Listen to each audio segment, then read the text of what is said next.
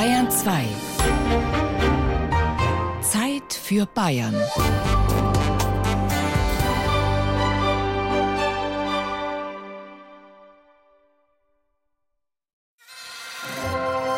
Bayern genießen. Zeit für Bayern auf Bayern 2.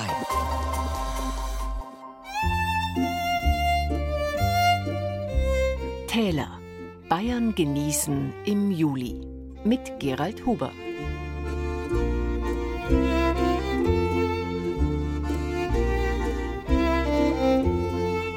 Im Tale grünet Hoffnungsglück, heißt es im Osterspaziergang in Goethes Faust. Eine Urerfahrung der Menschheit. Leben und feiern lässt sich gut auf dem Berg, wo man dem Himmel scheinbar näher ist, wo man Zuflucht findet vor Hochwässern genauso wie vor wilden Tieren. Aber ohne das Tal geht's auch nicht, denn dort gibt's Wasser im Überfluss und jagdbares Wild. Und Hand aufs Herz, ein schattig kühles Tal, während droben auf den Bergen die Sonnenglut lastet, ist der nachgerade ein sommerlicher Sehnsuchtsort. Nicht umsonst verortet die Bibel den Garten Eden, das Paradies, in einem Quelltal von vier Strömen. Und deswegen haben wir Ihnen heute folgende erquickende Genussthemen eingepackt. Literarisch das fränkische Tal in der Romantik.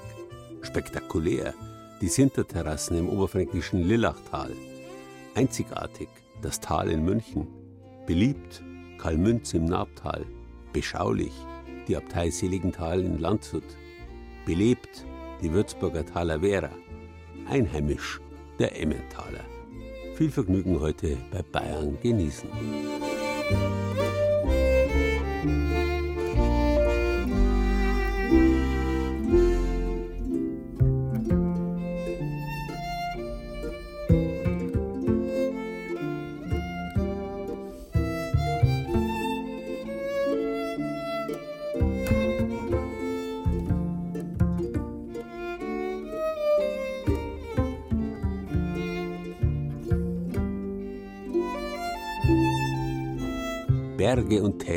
Landschaft schlechthin, hat der Mensch in seiner vielhunderttausendjährigen Geschichte vermutlich immer genutzt und genossen.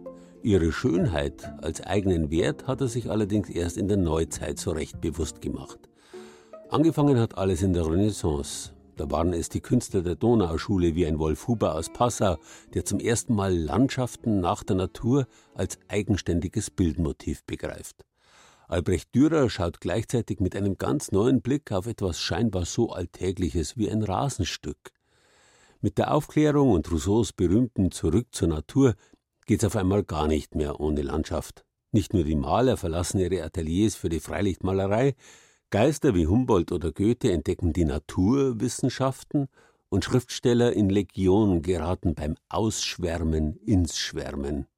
Es ist das Zeitalter der Romantik und Inbegriff der Romantik ist Altfranken, wegen seiner vielgestaltigen Landschaft, will heißen der Berge und vor allem der Täler. O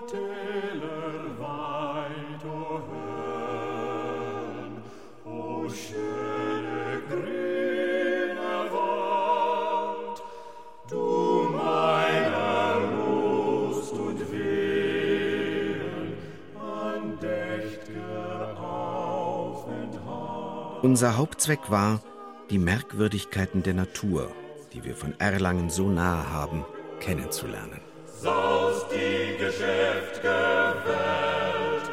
1793.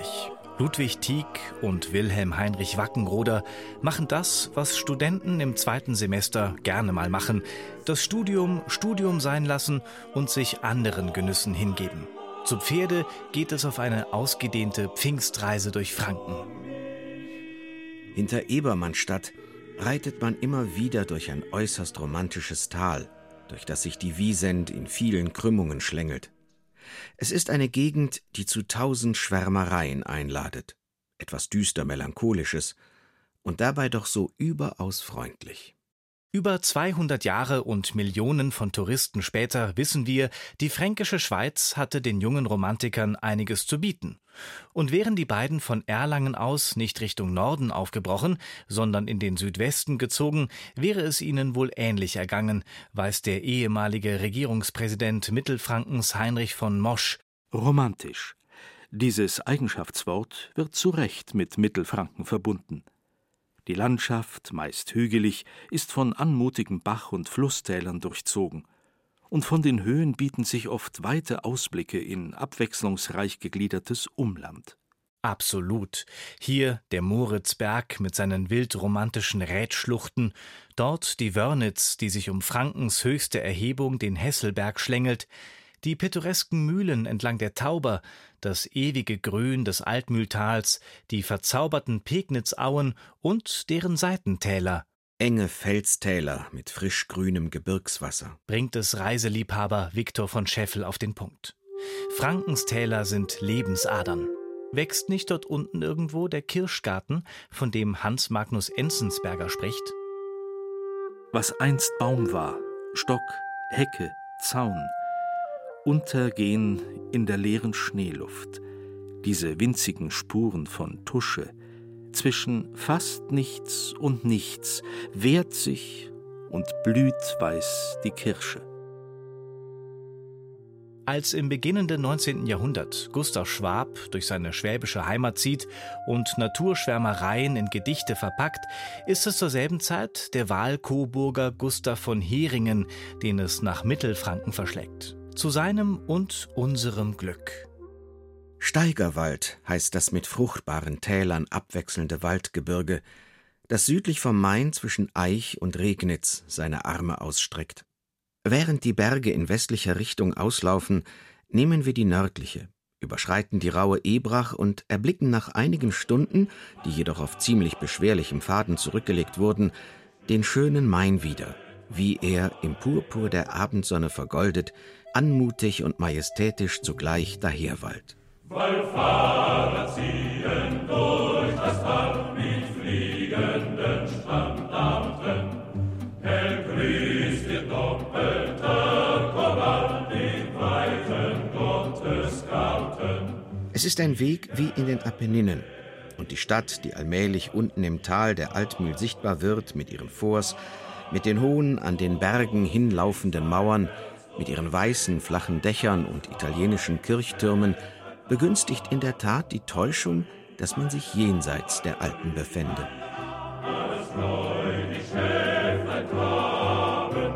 Ciao bello. Immer wieder Bezüge zu Italien, wahrlich toskanisches Flair weht durch Gärten, Täler und Gassen. Eindrücke, die vielen im Herzen und Gedächtnis bleiben, zieht es sie auch noch so weit weg von hier. Alexander von Humboldt nahm auf seinen Reisen durch Lateinamerika und Russland regelmäßig auf seine Lebensjahre in Franken Bezug. An diese Gegend seien die frohesten Erinnerungen meines Jugendalters geknüpft. Etwas, das die Bestsellerautorin und ETA Hoffmann-Preisträgerin Tanja Kinkel dick unterstreichen würde. Wer die heimatlichen Berge nicht liebt, kann auch die fremden Täler nicht lieben. Mit wachem Geist über Berg und Tal ziehen und das Auge reist mit die fränkische Landschaft Nahrung für die Sinne. Und wie der gebürtige Fürther Erzähler Jakob Wassermann zusammenfasste, Natur mit Suchtpotenzial. Die stillen Bäche, die klare, ferne Luft, der ganze Horizont, wie bestäubt mit Häusern, Dörfern, Weilern.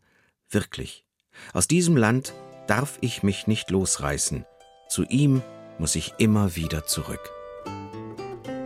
Wenn Sie es Wackenroder und Tick gleich tun, das romantische Franken entdecken wollen, auf unserer Bayern genießen Internetseite finden Sie Tipps und Hinweise.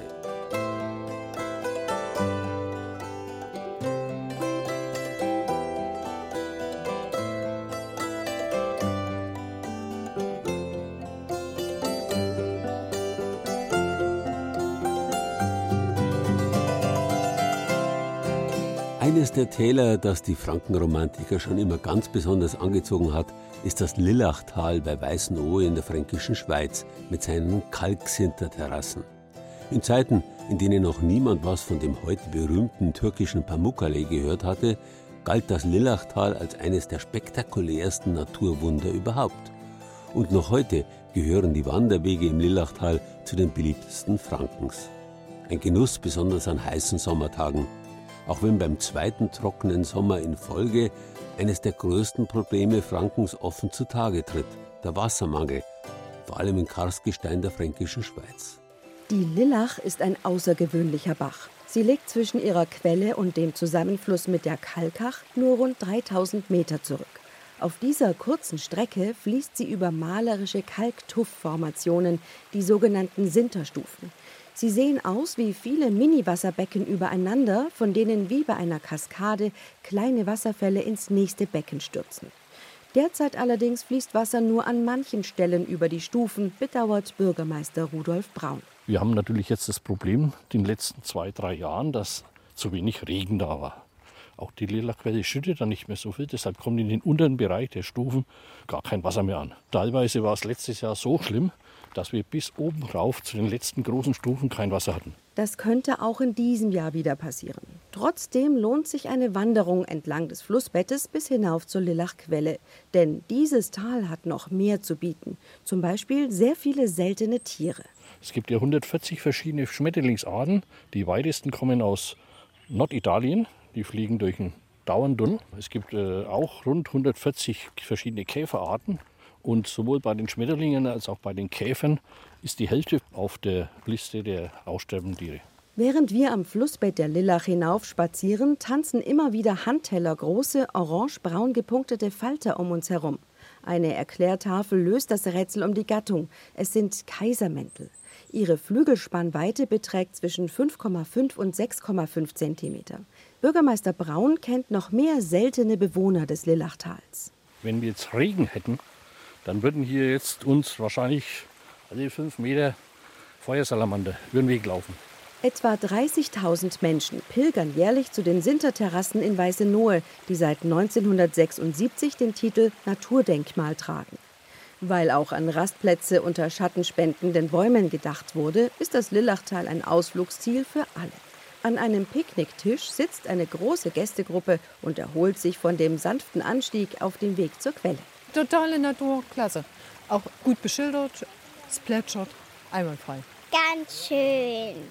Der Fluss und die Blumen. Da kann man so schön klettern und dann gefällt mir noch die schöne Wiese mit den Einschmetterlingen und den Bienen. Der Lillachtal-Wanderweg beginnt in Weißenohe und führt die Besucher parallel zum Kalktuffbach in etwa einer Dreiviertelstunde bis hinauf zu seiner Quelle. Die Wanderer passieren dabei im Ortsteil Dorfhaus das Gasthaus im Lillachtal von Angelika Hofmann und Agnes Manier. Wer dort einkehrt, findet im Juli sicherlich Kirschen auf der Speisekarte, denn Weißenohe liegt im größten zusammenhängenden Kirschenanbaugebiet Europas. Agnes Manier hat noch einen Geheimtipp für die Wanderer. Was sich natürlich jetzt gerade zur Kirschenzeit anbietet, ist ähm, sie selbst zu pflücken. Am besten schmecken die Früchte ja dann doch, wenn man sie direkt quasi von der Hand in den Mund bekommt. Ähm, sie haben hier unter anderem in Dorfhaus äh, die Gelegenheit, sich selbst Kirschen zu pflücken. Und ähm, das ist vielleicht ein schöner Abschluss einer Wanderung zur Lillachquelle zu dieser Jahreszeit. Wer an der Lillach-Quelle angekommen ist, verspürt das Bedürfnis, die Schuhe auszuziehen. Denn das Quellwasser überflutet hier den breiten Wanderweg und bildet ein natürliches, flaches Planschbecken. Betreten ist hier erlaubt. Weiter unten bei den Sinterterrassen allerdings nicht, bittet Bürgermeister Rudolf Braun. Diese Terrassen sind natürlich so empfindlich. Einem Kind werden sie vielleicht aushalten. Ne? Aber wenn wir reinlaufen, dann ist es ein bisschen schlecht, dann brechen die ab. Die Sinterterrassen sind seit der letzten Eiszeit entstanden. Der Boden in dieser Region der fränkischen Schweiz ist sehr kalkhaltig. Das ist gut für die Kirschen und führt im Fall der Lillach dazu, dass sich dort, wo das Bachbett besonders steil abfällt, Kalk aus dem Wasser löst. Diese Kalksedimente bilden die einmaligen Terrassen. Jedes Jahr wachsen sie rund 0,2 mm weiter. Dadurch wird das Bachbett breiter, wenn man es nicht fasst. Ne? Dadurch sind die ursprünglichen Wege etwas überflutet gewesen und äh, mussten dann wieder höher gelegt werden mit neuen Stegen und so weiter. Die Gemeinde Weißenohe hat erst kürzlich wieder einladende Holzstege gebaut und das Ufer mit großen Steinen befestigt. Die Besucher würden es der Gemeinde danken, indem sie keinen Müll hinterließen, schwärmt der Bürgermeister. Wir haben hier keinen Mülleimer aufgestellt und wir machen 14-tägige Begehungen und finden seltenst was. In besonders kalten Wintern sorgen die Sinterterrassen für ein weiteres sehenswertes Phänomen. Dann gefriert das Wasser zwischen den Stufen und die kleinen Wasserfälle wirken wie mitten in der Bewegung erstarrt. So gestaltet jede Jahreszeit das Kleinod Lillachtal nach ihrem Gusto. Und das seit mehr als 10.000 Jahren. Viele schöne Fotos und eine Übersicht über die Wanderwege im Lillachtal gibt's auf unserer Bayern genießen Internetseite. So, so, so, so, so Sommer im Sommer. So, so, so, so, so Sommer im Sommer. A Badewejer, a Eiserbier, das haben wir gern. So Sommer mir, so Sommer, so, so, so, so, so Sommer im Sommer. So, so, so, so, so Sommer im Sommer. Ist besser sitzen und da muss man nicht so viel schwitzen. So, so, so, so, so Sommer im Sommer. So, so, so, so, so Sommer im Sommer. Wenn sein muss, der mal grillen. Oh, oh, oh, oh, oh, oh, oh, oh, wobei, da kann man nicht so richtig chillen. Oh, oh, oh, oh, oh, oh, oh, oh, auwei. Tal hat die ursprüngliche Bedeutung Senke, wasserführende Röhre. Verwandt ist es mit der Tülle, die sich heute noch an der Kaffeekanne findet, und der Delle, in bayerischen Dialekten Duin, Dullen oder Dein. Auch die Doline, die Senke, die sich bildet, wenn im Jurakarst eine unterirdische Höhle einstürzt, hat damit zu tun. In dem Wort steckt die uralte Wurzel dü, du, dau, die auch drinsteckt in taufen, tauchen und tief.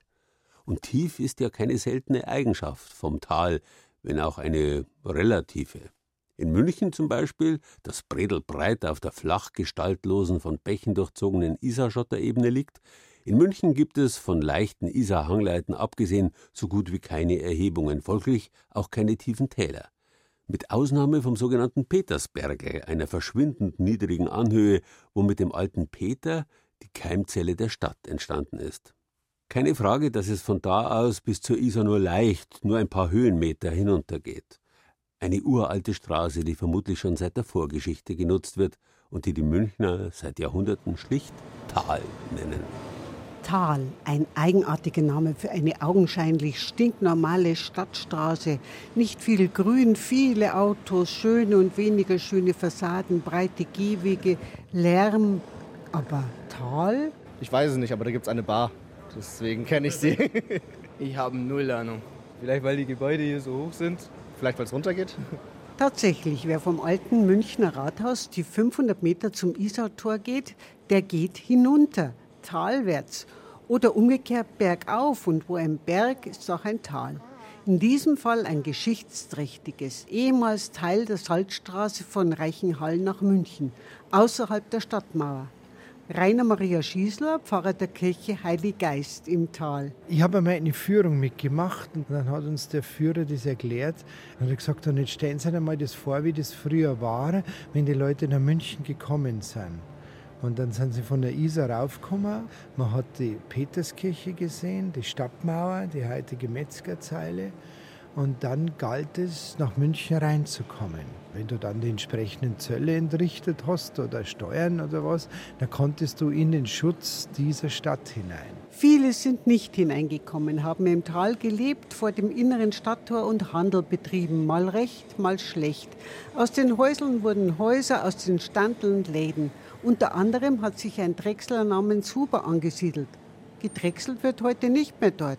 Es ist still und duftet in dem eleganten Geschäft Tal 22 von Max Huber. Gegründet wurde es 1863 von meinem Ur-Urgroßvater mit einer Drechslerwerkstatt. Da wurden auch Pfeifen selber gedrechselt und dazu kamen dann importierte Pfeifen.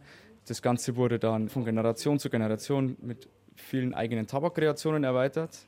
Wir haben den ganz traditionellen Münchner Stammkunden, davon leben wir auch. Wir sind aber auch sehr dankbar über den Tourismus. Also ganz viele asiatische Kunden, die wir auch, muss man so sagen, im Moment brauchen, um uns halten zu können. Rauchen die Asiaten? Die rauchen sogar sehr kräftig, die Asiaten. Das kommt. Mit dem steigenden Wohlstand in Asien ist das wirklich ein Statussymbol geworden. Ja. Auf den Gehwegen schieben sich an diesem heißen Sommertag unzählige asiatische Touristen durchs Tal. In der Hand den Schirm, den Rucksack, über den Bauch schauen sie nach links und rechts. Was sehen sie?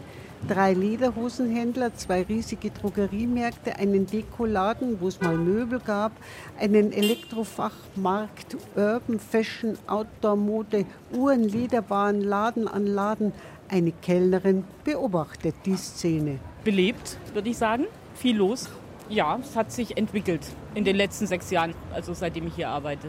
Also es ist mehr, mehr, mehr, mehr geworden. Zweifellos, das bis vor 10, 15, 20 Jahren vergleichsweise stille Tal ist wieder eine beliebte Shoppingmeile geworden. Bei Touristen, Einheimischen und Zurgrosten. Und verhungern braucht auch keiner. Bei über 30 Etablissements, die etwas zum Essen bieten, von Burgerburgen über kleine Chinesen, Pizzerien, Bäckerbars, Hotels, Running, Sushi und Traditionswirtshäuser. Davon gibt es inzwischen vier große, aber nur das Weiße Bräuhaus hat die Innereien. Riecht Performance, Kronfleischküche variiert, jeden Tag gibt es was Neues. Sonntag haben wir zum Beispiel Stierhoden, kriegen es fast in ganz München nirgends. Ein Hirnschmarrn gibt es bei uns. Wir schauen, dass wir das Tier im Ganzen verwerten und nicht nur die Teile, sondern wir nehmen das ganze Tier. Die Fremden sollen alle ins Hofbräuhaus gehen und nicht da rein. Bei schönem Wetter ist Outdoor-Sitting angesagt. Weder Hitze noch Lärm oder Gestank halten die Gäste davon ab. Hauptsache draußen. Verkehr und Lärm macht mir überhaupt nichts, weil ich befinde mich in einer Großstadt und dann habe ich halt Verkehr und Lärm. Tal ist halt Ärzte massig, also es kann mir nichts passieren und einkaufen. Und natürlich viel Essen. Recht viel Essen darf die nette Frau nicht mehr, die im Valentin-Museum im Isartor, Adresse Tal 50, die Eintrittskarten verkauft. Ihr Kabuff ist eng und Platz haben da nur noch die Kasse und die Valentin-Andenken, wie zum Beispiel bedruckte T-Shirts. Fremd ist der Fremde nur in der Fremde. Dann hier, mögen hätte ich schon wollen, aber dürfen habe ich mich nicht traut. Mögen täten sie schon wollen, die Münchner Stadträte, aber dürfen haben sie sich noch nicht getraut, dass sie das Tal vom Verkehr befreien. Der Pkw-Verkehr hat hier im Tal nichts mehr zu suchen. Schluss. Nur Biertransporter reinlassen, sonst nichts. Bis es vielleicht einmal soweit ist, kann man sich von allem Stress in der Heiliggeistkirche erholen. Sie hat sich aus einer Spitalkapelle für die Armen vor dem Stadttor entwickelt. Das heißt, diejenigen, die sich das Leben in dieser Stadt nicht leisten konnten, die blieben vor der Stadt in diesem Siechenhaus mit diesem wunderschönen Raum. An der schönsten Räume, die München hat, als Kapelle für die ärmsten Leute. Und äh, das ist ein Gedanke, der mich nie loslässt, wenn ich hier durchs Tal äh, gehe. Da sind so viele Geschäfte, da ist so viel Geld da, da ist so viel Möglichkeit da, aber das schönste Gebäude ist meine Kirche.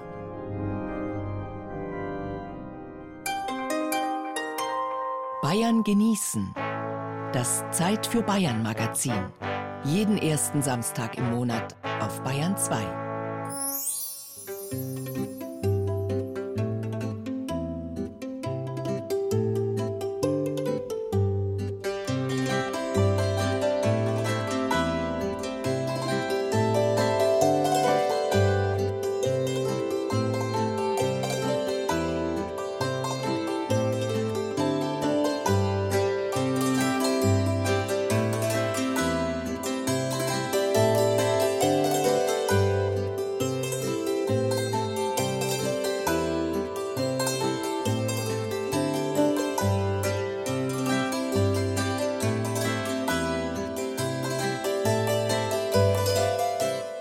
In der nordbayerischen Mundart der Oberpfalz, aber auch in den fränkischen Mundarten, wird aus dem L in Tal kein I gemacht. Während Tal im Süden Doi ausgesprochen wird, heißt es im Norden Doll.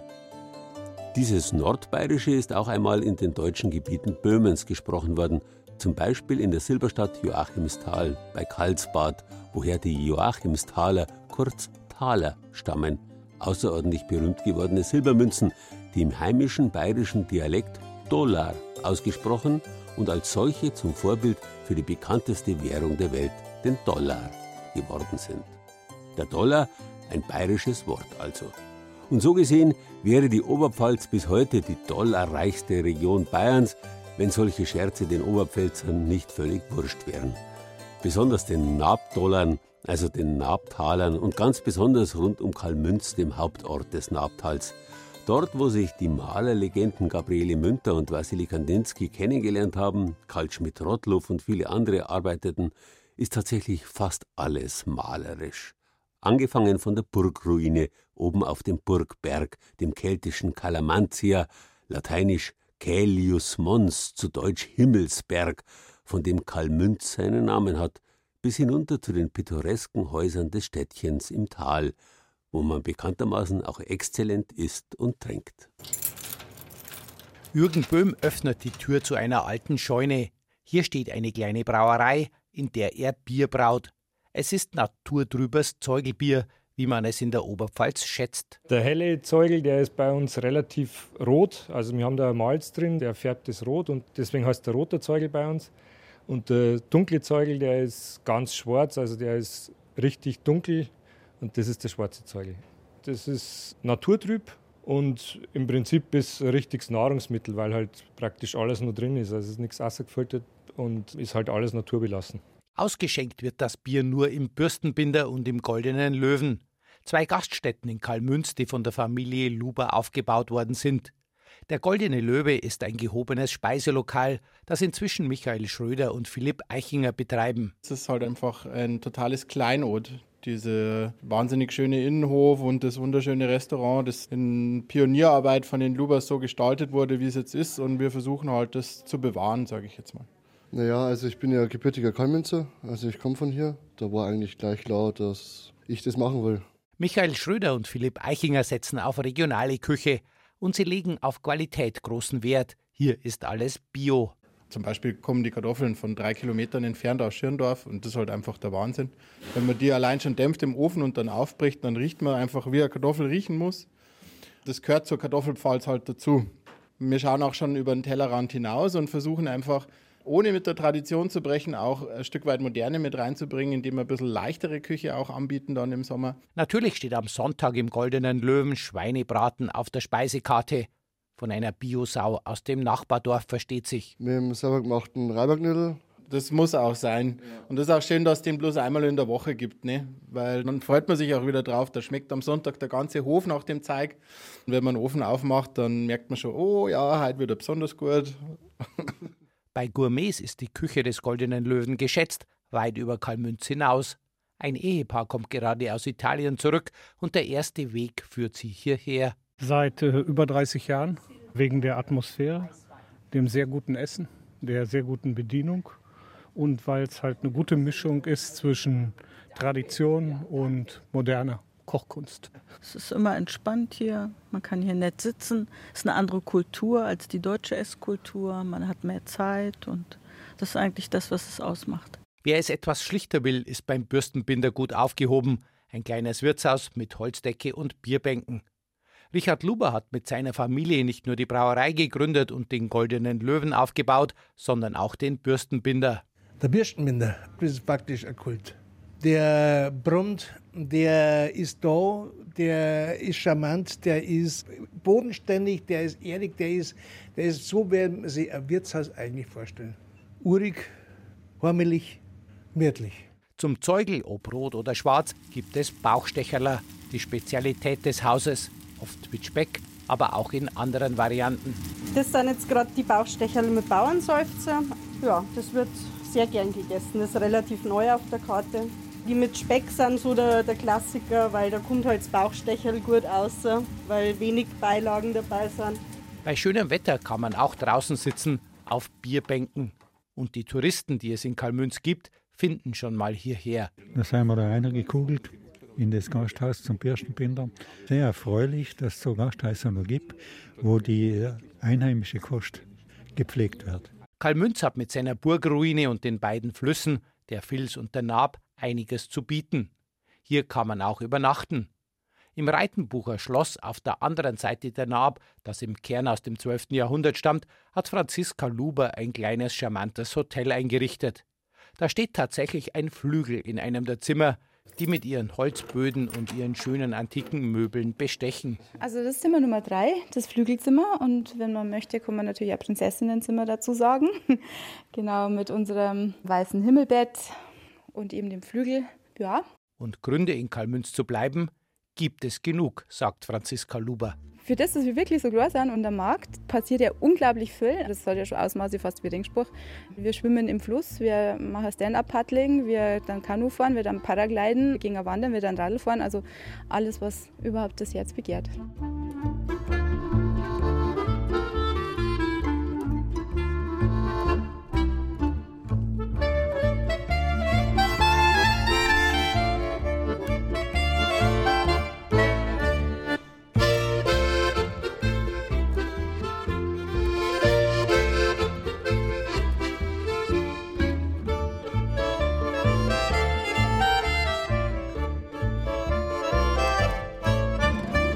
Berge und Täler, Täler und Berge, das eine gibt's ohne das andere nicht. Und dennoch, das liegt buchstäblich in der Natur der Sache, hat das eine mit dem anderen nichts, aber auch gar nichts zu tun. Pure Gegensätze eben. Der Berg ist seit Urzeiten heilig.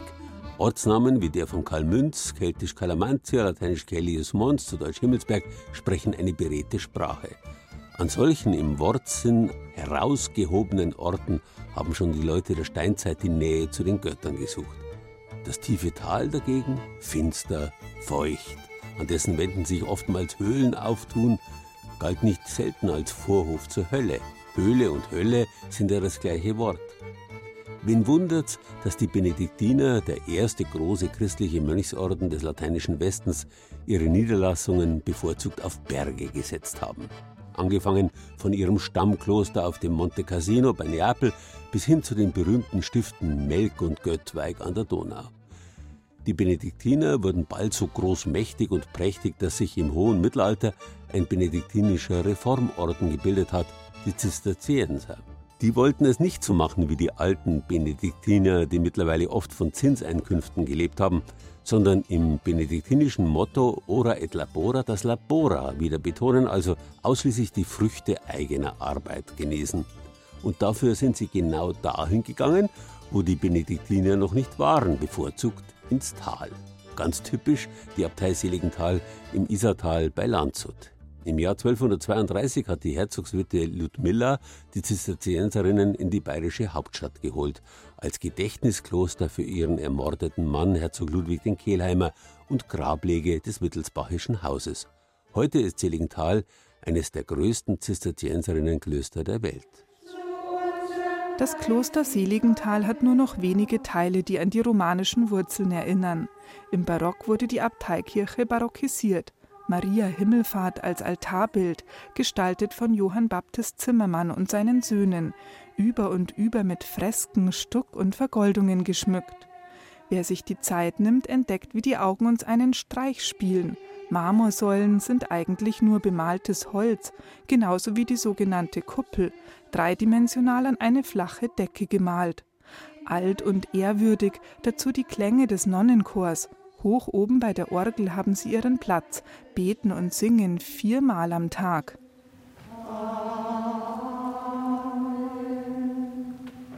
Was das Besondere von Seligenthal ist, ist für mich die Verbindung, in einem monastischen Kloster zu leben, also mit kontemplativen Elementen, also mit einem Chorgebet, mit bewussten Zeiten zur geistlichen Lesung, bewussten Zeiten zum persönlichen Gebet oder zur Meditation oder Betrachtung, wie man sagt, und eine soziale Tätigkeit.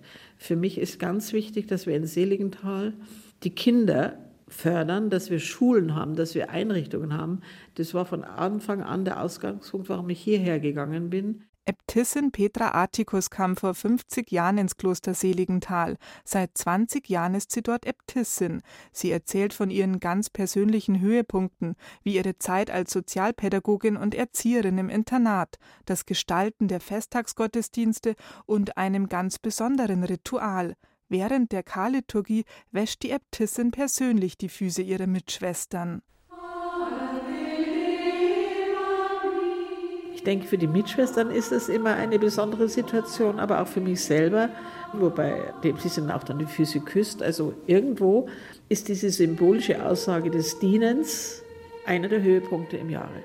Es zeigt den Mitschwestern, du bist mir wichtig, ich möchte für euch da sein und wir leben alle in der Nachfolge Christi, der das vollzogen hat. Also das ist so die Aussage, die mit dahinter steht. Da sind natürlich sehr schöne liturgische Gesänge dabei.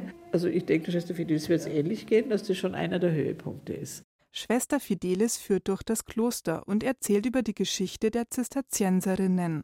Wir sind ganz echte Zisterzienserinnen. Unsere Stifterin, die hat gesagt, sie möchte hier ein Zisterzienserkloster, aber nicht ein männliches, sondern ein Frauenkloster, weil es zu der damaligen Zeit noch kein Frauenkloster in der ganzen bayerischen Gegend noch nicht gehabt. Sie will es hier in das Isartal. Die Isar floss in wilden Armen durch das Tal. So steht's in der Chronik geschrieben. Das Tal war ein Sumpfgebiet, es gab nur einige kleine Fischer- und Bauernhütten. Landshut am Hofberg eine bescheidene Siedlung, erzählt Schwester Fidelis. Die Isar floss ja in zwei Armen durch Landshut, da waren die Auenwälder und dann hat sich einfach das Wasser in lauter kleine Bäche aufgeteilt. Von daher war hier alles voller. Wir haben es immer noch, das Wasser. Bei jeder Restaurierung, nach einiger Zeit steigt das Wasser wieder von unten auf. Jetzt gehen wir gleich zur Afra-Kapelle. Ja. Die Afra-Kapelle ist die älteste Kirche von Landshut. Im Jahr 1240 wurde ihre Stifterin Herzogin Ludmilla hier beigesetzt, und auch für die künftigen verstorbenen Mitglieder des Hauses Wittelsbach sollte die Afra-Kapelle zur Gedenkstätte werden. Geschnitzte Figuren aus dem 14. Jahrhundert zeigen das Stifterehepaar. Herzog Ludwig mit dem weiß-blauen Rautenwappen und seine Gemahlin Ludmilla. Sie hält ihr Zepter und den Reichsapfel in den Händen als Zeichen ihrer königlichen Abstammung. Hier im einst sumpfigen Tal hat mit der Afra-Kapelle alles seinen Anfang genommen. Inzwischen gehören zu dem weitläufigen Areal mehrere Kapellen, die barocke Abteikirche, der quadratische Kreuzgang, das Konventgebäude, das Refektorium, Klostergarten und Friedhof sowie mehrere Schulen und ein Kindergarten. Die Führung mit Schwester Fidelis endet im Kapitelsaal. Dieser Raum ist ein Raum der absoluten Stille.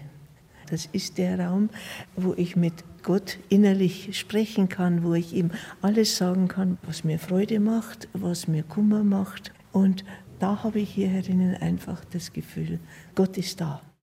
Stille, Meditation, eine leise Form des Genusses.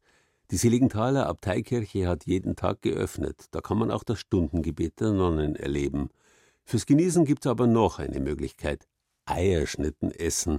Schwester Beatrix hat uns ein spezielles Rezept aus der Seligenthaler Klosterküche verraten. Das ist eine Eierspeise. Also das sind hart gekochte Eier und gekochte Nudeln. Die werden durch einen Fleischwolf gedreht. Und dann kommen rohe Eier dazu und Petersilie, Salz, Pfeffer, Muskat und ein bisschen Sahne. Und dann werden da so kleine Pflänzchen in der Pfanne ausgebacken. Und dazu gibt es Kartoffelsalat und grünen Salat. Und das schmeckt sehr fein. Das Originalrezept für die Eierschnitten finden Sie selbstverständlich zum Nachlesen auf unserer Bayern genießen Internetseite.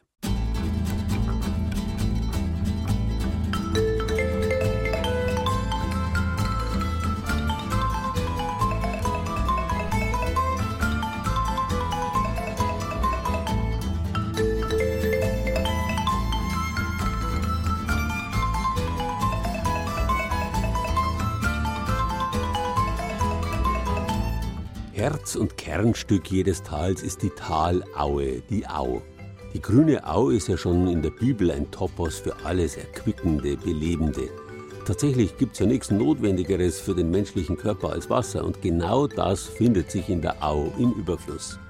Neben dem großen Fluss gibt es da auch noch zahlreiche Nebenflüsse, die Aachen. Unsere Wörter Au und Ach bzw. die Aachen stammen nämlich eins zu eins vom lateinischen Aqua ab, und das bedeutet bekanntlich nichts anderes als Wasser. Nochmal, die Au liegt im Tal. Das ist auch in Würzburg so. Die Mainau liegt im Maintal. In der Mainau wiederum aber gibt es noch ein weiteres Tal, die Talavera, eine ganz besondere Art von Tal. Talavera ist die Festwiese in der Stadt Würzburg, wo immer wieder großartige Ereignisse von Zirkus bis entsprechend Kiliani dann auch ab nächster Woche wieder stattfinden.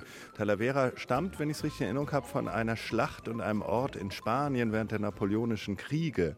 Der, die das Dschungel, der, die das Talavera. Fragen Sie den Duden. Das mache ich erstmal lieber nicht, lieber Herr Oberbürgermeister Christian Schuchert, sondern ich schau mal weiter in die Politik. Herr Landrat Eberhard Nuss, was verbinden Sie denn mit der Talavera? Ob Sie es glauben oder nicht, Kiliani. Kiliani, so heißt das Volksfest in Würzburg, sozusagen die Wiesen von Würzburg. Demnächst ist es wieder soweit. Man, ich weiß, dass es ein Parkplatz ist, ne, aber ich verbinde Talavera hauptsächlich mit Kiliani. Heißt es eigentlich der, die oder das Talavera? Die Talavera, weil es hinten mit A endet und ich spreche Italienisch, daher weiß ich das. Wissen Sie ein bisschen was über die Geschichte, warum das so heißt? Nee, keine Ahnung. Also kommen wir ihr, der Talavera, näher. Und zwar mit der Straßenbahnfahrerin. Entschuldigung. Bitte? Ich muss zur Talavera. Wie komme ich denn dahin? Zu Talavera, da bleiben Sie bei mir. Fahren Sie einfach mit. Es ist ja nicht weit. Und dann äh, steigen Sie die dritte bei mir aus. Und die Haltestelle heißt wie? Talavera. Die heißt auch so die Haltestelle. Dankeschön. Die Straßenbahn fährt über die Mainbrücke. Die Talavera ist ein ganzes Feld, das direkt am Main liegt. Abgesenkt wie in einem Tal vom Rest des Stadtteils. Zu Fuß geht man 20 Minuten von einem Ende bis zum anderen.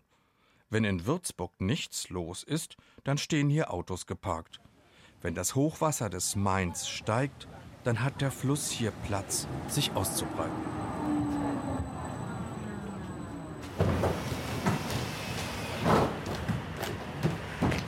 Jetzt wandelt sich die Talavera zur Festwiese. Die Schausteller und Budenbesitzer schrauben und hämmern zu Kiliani. Das berühmteste Volksfest in ganz Würzburg und Umgebung. Wir bauen hier die Backstube auf. Krapfen, Waffeln, Dampfnudeln aus eigener Herstellung. Bei den Hilfsarbeitern höre ich viel Tschechisch, Rumänisch, aber auch einmal Spanisch. Talavera, das ist Spanisch. Talavera de la Reina, das liegt in der Mitte Spaniens, etwas zur portugiesischen Grenze geneigt. Napoleon hat dort 1809 seine Niederlage erlitten und die Würzburger fanden es schick, ihren Ausflugsorten Schlachtnamen zu geben. Und so haben sie einer Gastwirtschaft am Main, ein uriges, winziges Schlösschen, den Namen Talavera-Schlösschen gegeben. Spreche ich denn hier mit dem Schlossbesitzer oder dem Verwalter? Mit einem der beiden, ja, wir sind zu zweit. Wissen Sie ein bisschen was über die Geschichte? Äh, ja, 1719, also jetzt 300 Jahre alt. Erbaut als Lustschloss für die damalige Würzburger Oberschicht ein bisschen, die dann gefeiert hat. Ein Domherr hat es angeblich gebaut, aber gerade wird darüber diskutiert, ob das wirklich so war. Auf jeden Fall 300 Jahre dieses Jahr. Und die Gastronomie ist ja schon richtig alt hier, ne? Die ist ja auch über 100 Jahre schon alt, ne? Also es soll schon 200 Jahre Gastronomie hier geben. Es soll so das älteste Gartenlokal Würzburgs sein. Besonders ist eigentlich, dass auf den Volksfesten mehr Softeis gegessen wird. Ist da eine Erklärung für? Ja, weil es einfach frischer ist. Also wir haben praktisch ein Frischspeiseeis, was auch nicht pasteurisiert ist. Sehr beliebt ist bei uns unser Waldmeistereis, weil das gibt es eigentlich kaum noch. Waldmeister hat einfach jetzt auch einen sehr frischen Geschmack ne, und kühlt deswegen auch gut. Also Waldmeister ist immer ein, ja, ein guter Tipp. Drei Eisverkäufer wird es in diesem Jahr auf Kiliani, dem Fest auf der Talavera, geben. Der Name Talavera hat sich dann vom kleinen Lustschlösschen auf die gesamte Feierfläche am Main ausgebreitet. Dieses Feld, das wie in einem Tal tiefer liegt als die Stadt, ist dann zum Feld aller Würzburger Großfeste geworden. Das Kiliani Volksfest sowie die Kiliani Verkaufsmesse gehen die kommenden zwei Wochen in Würzburg über die Bühne. Informationen zum Programm finden Sie selbstverständlich auf der Bayern genießen Website.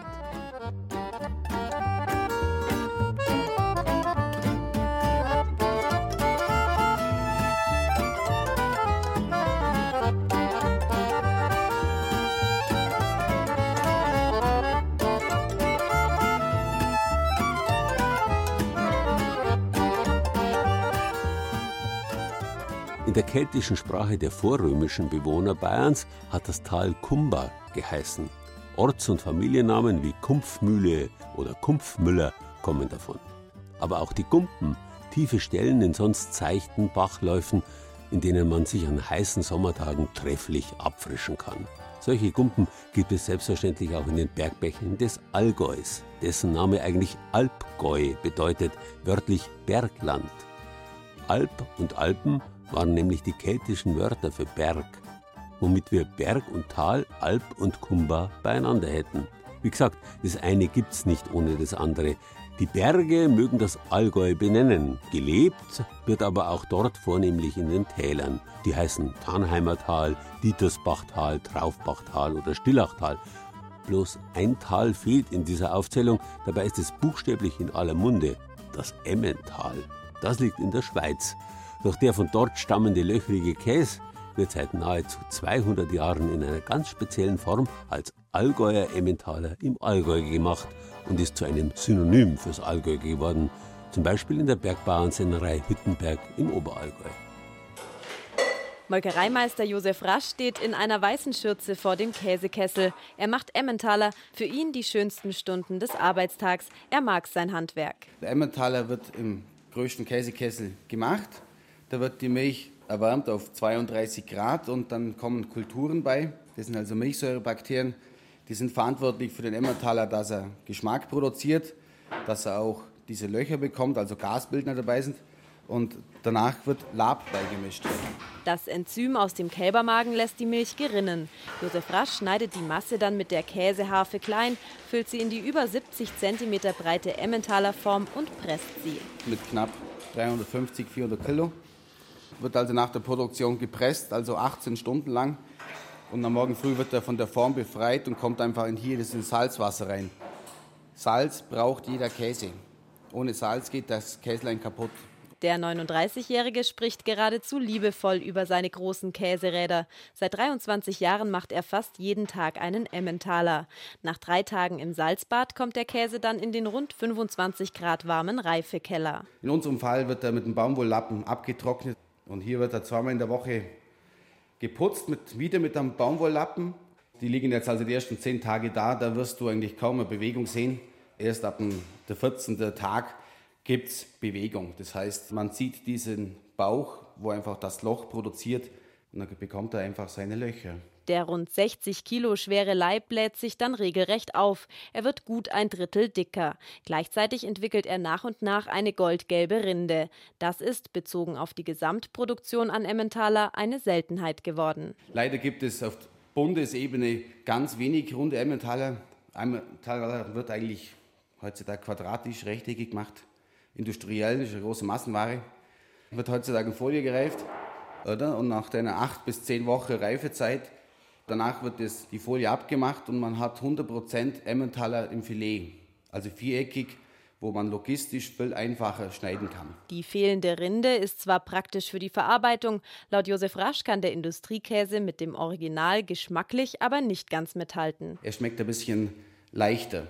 Also Emmentaler in runder Form mit Fettschwitzen Original hat einfach immer mehr Geschmack, hat mehr nussigen Geschmack und hat einfach mehr Eigenleben. Der Molkereimeister steht voll hinter seinem Produkt. Schon bei der Kuh muss alles passen, sagt er. Einer der Bauern, die ihm Milch liefern, ist Ludwig Auffinger, nur wenige hundert Meter von der Molkerei entfernt. Die werden halt ohne Silage gefüttert, ohne Gärfutter. Und bei uns werden die Kühe also im, im Sommer mit Gras und mit Heu. Wir halten die Kühe in einem Laufstall.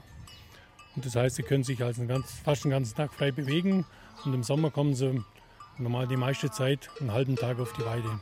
Im Verkaufsraum der Bergbauernsennerei Hüttenberg sind die Kuhglocken also oft zu hören. Nach insgesamt zwölf Wochen Reifezeit schneidet Josef Rasch seinen Käse dann auf. Normalerweise soll Emmentaler etwa 15 bis 20 Löcher auf der Anschnittfläche haben. Der Emmentaler aus Hüttenberg hat über 30.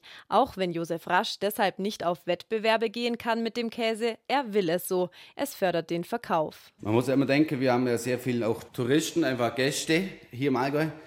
Die haben noch nie einen Leib Emmentaler gesehen und wenn die Verkäuferin ein Stück reinbekommt, ein Achtel mit 10 Kilo oder so und lauter große Löcher, großer Wow-Effekt, große Augen, große Löcher, ist gut. Zwei Drittel der etwa 280 Emmentaler im Jahr verkauft die Sennerei direkt im Laden. Der Rest geht an Hotels und Restaurants. Herbert Socher beispielsweise kauft ein großes Stück Emmentaler für seine Feriengäste ein. Weil meine Gäste den mögen. Vom Geschmack her. Und sie kaufen auch alle bei der Sennerei ein. Weil er milder ist wie der Bergkäse. Die Gäste sind eher gewohnt, mildere Käse zum Essen. Auch Josef Rasch selbst sieht zufrieden aus, wenn er seinen Emmentaler probiert. Genau so muss er für ihn schmecken. Ihm tut es weh, für was die meisten Verbraucher Emmentaler verwenden. Sie kaufen ihn aus dem Supermarkt raus und werden ihn zu Hause reiben für die Pizza oder einfach zum Überbacken. Das ist es einfach nicht. Emmentaler, wenn er gut ist, ist er genauso hochwertig wie Bergkäse. Und für mich ist der Emmentaler immer noch der König der Käse, einfach weil er gut ist. Er hat es nicht verdient, dass man ihn zur Pizza verkocht. Stattdessen sollte der Emmentaler aus seiner Sicht den Platz bekommen, den er im Allgäu hat, schön angerichtet auf einer Scheibe Brot. Für uns ist es ein ganz normaler Genusskäse. Man isst ihn zur Brotzeit, zum Frühstück ganz normal mit. Darum hat er ja so viele Löcher. Man kann das ordentlich mit Butter vollschmieren. Dann bleibt das Käslein auf dem Brot liegen, fällt nicht runter. Man sollte ihn einfach klassisch so mitessen. Die Reporterin jedenfalls kann es weiterempfehlen. Mit einem Radieschen garniert zur Brotzeit an einem warmen Tag ist es ein echter Gaumenschmaus.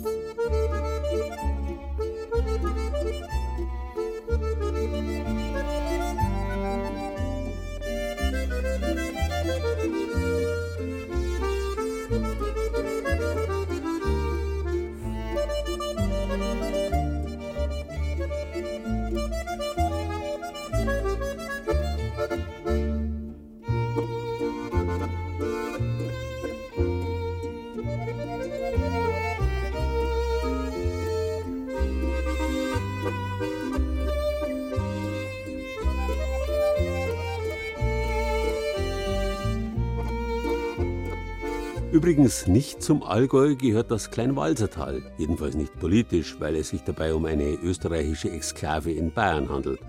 Aber auch sonst ist dieses Tal eine Kuriosität. Die Alpen sind ja bekanntlich dadurch entstanden, dass sich die afrikanische Kontinentalplatte im Erdmittelalter nach Norden bewegt hat und auf die eurasische Platte geprallt ist. So in etwa jedenfalls. Tatsache ist, dass der gut 2500 Meter hohe Witterstein in Vorarlberg ursprünglich vom Norden der afrikanischen Platte kommt, der rund 300 Meter niedrigere Hohe Ifen an der Grenze zwischen Vorarlberg und Allgäu dagegen aus Europa. Geologisch gesehen bildet also nicht das Mittelmeer, sondern das Kleinwalsertal zwischen Witterstein und Hohem Ifen die Grenze zwischen Afrika und Europa. Das Kleinwalsertal, ein wahrhaft tiefes Tal. Für heute aber genug der Gescheitheifelei. Einen schönen Samstag wünscht Ihnen der Gerald Huber.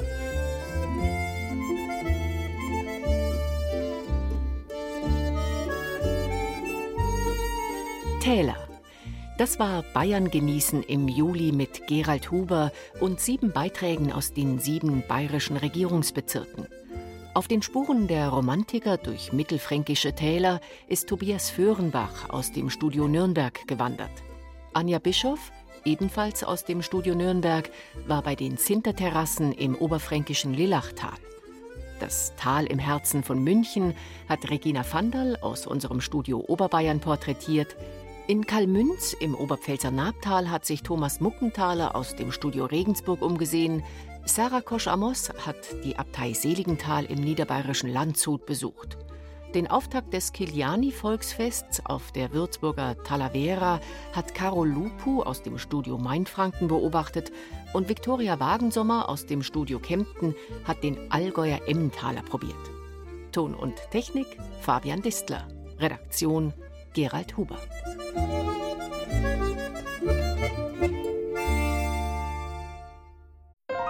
Wenn Ihnen dieser Podcast gefallen hat, dann gefällt Ihnen vielleicht auch Mythos Bayern, der Bayern 2 Podcast zur Landesausstellung 2018 mit Gerald Huber. Mythos Bayern finden Sie unter bayern2.de/slash podcast und überall, wo es Podcasts gibt.